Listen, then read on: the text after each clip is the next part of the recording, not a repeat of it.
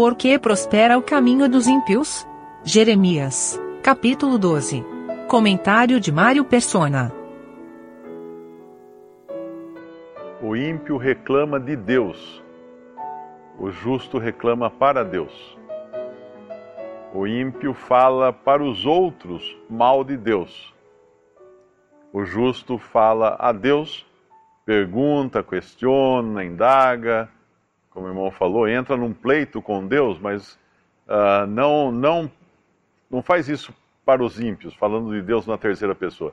Ele fala para Deus direto, uh, traz suas queixas. Isso nós fazemos né, nas nossas orações, quando nós apresentamos as nossas queixas, as nossas dificuldades, não entendemos alguma coisa, pedimos que nos esclareça. Já o ímpio não, ele, ele fala para todo mundo, menos para Deus. Ele não vai se, se aproximar de Deus pra, pra, porque ele, ele não considera que Deus esteja agindo corretamente para com ele. Mas aqui a, a, pergunta de Jeremias é a pergunta universal, essa pergunta é famosa, né? Uh, por que prospera o caminho dos ímpios? E vivem em paz todos os que cometem o mal aleivosamente. Na realidade, uh, tem várias maneiras de, de, de, interpretar isso aqui, né, ou de, de entender por que prospera o caminho do ímpio, mas acho que uma, uma forma de descansar nisso é que Deus dá a eles, ou permite que eles tenham, a sua porção aqui na terra, aqui nessa vida. Porque será a única porção que eles terão. Não terão outra, não terão mais nada. Isso mais ou menos aparece lá quando na história do rico e Lázaro, em, em Lucas capítulo 16, versículo 23. E no Hades ergueu os olhos, estando em tormentos, e viu ao longe Abraão e Lázaro no seu seio. E clamando disse: Pai Abraão, tem misericórdia de mim, e manda Lázaro que molhe na água a ponta do seu dedo e me refresque a língua, porque estou atormentado nessa chama. Disse, porém, Abraão: Filho, lembra-te de que recebeste os teus bens em, em, tua vida, e Lázaro somente males, e agora esse é consolado e tu atormentado. Cada um tem uh,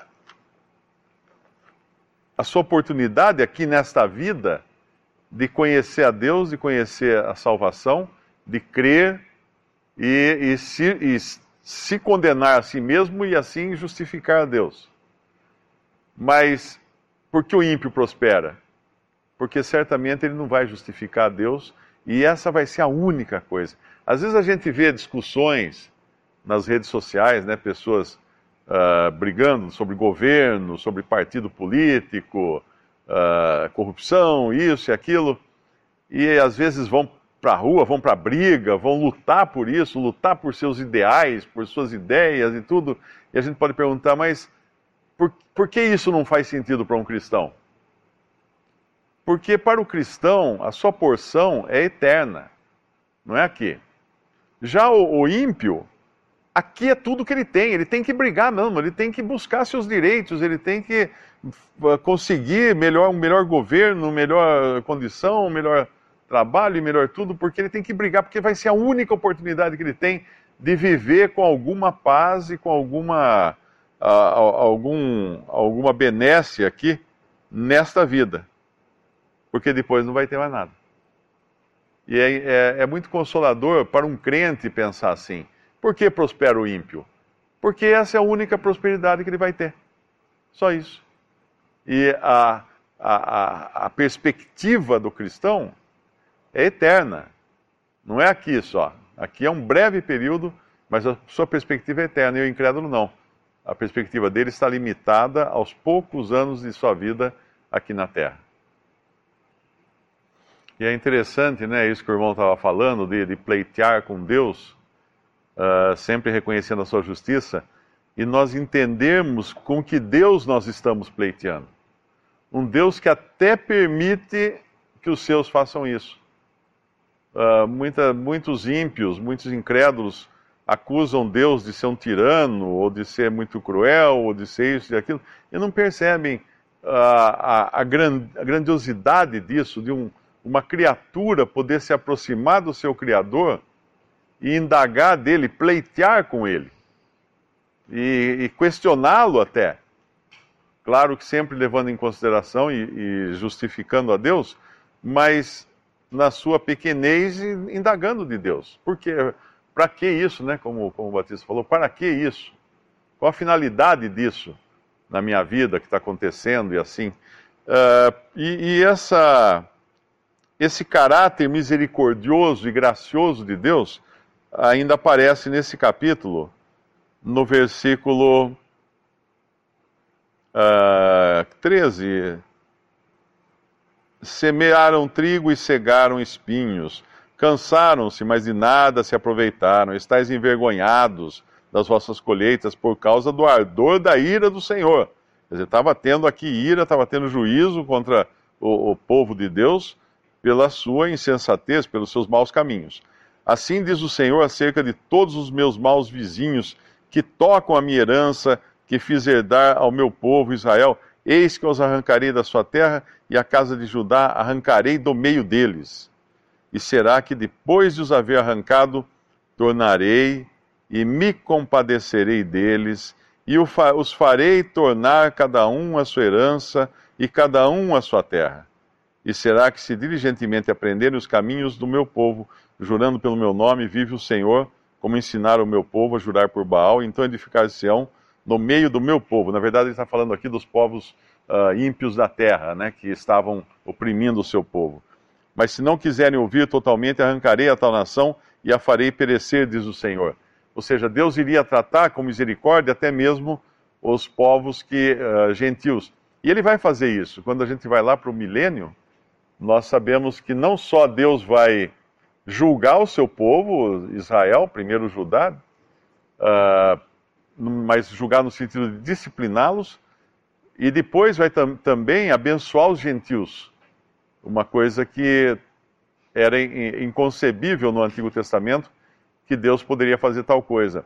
E mesmo aqui, quando Jeremias profetiza essas coisas, devia doer nos ouvidos do, dos judeus isso, porque eles eram extremamente zelosos da sua da sua posição. E quando mais à frente, Jeremias vai dizer que quando eles estivessem em Babilônia, vai mandar uma carta para que eles buscassem o bem de Babilônia. Isso, isso era como se ele fosse um, um traidor da pátria. Como buscar o bem de Babilônia se Babilônia é o nosso inimigo, maior inimigo? Mas Deus sabia o que estava fazendo.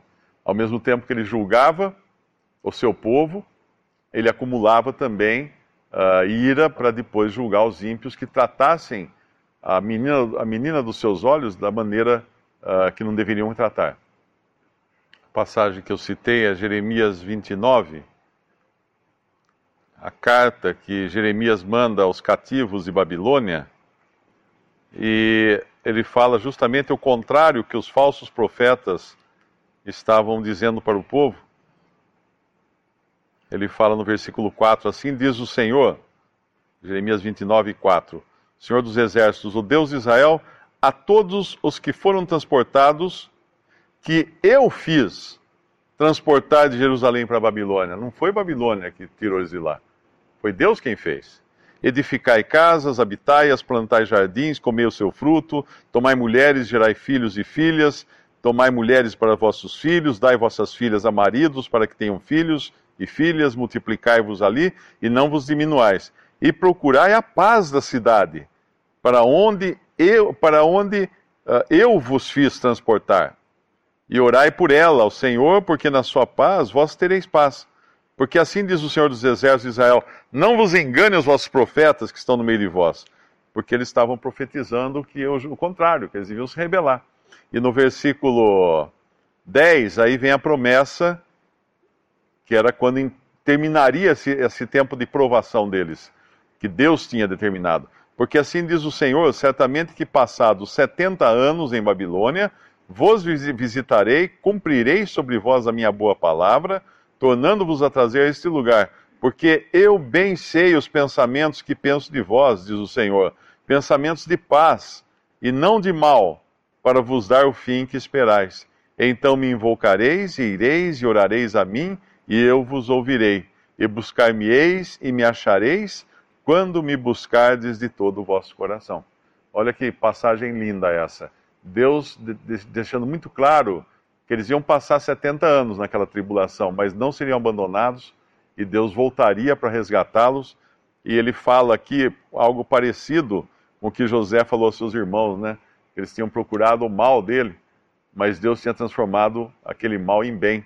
E aqui o Senhor fala uh, para eles também: cumprirei uh, pensamentos de paz e não de mal, para vos dar o fim que esperais.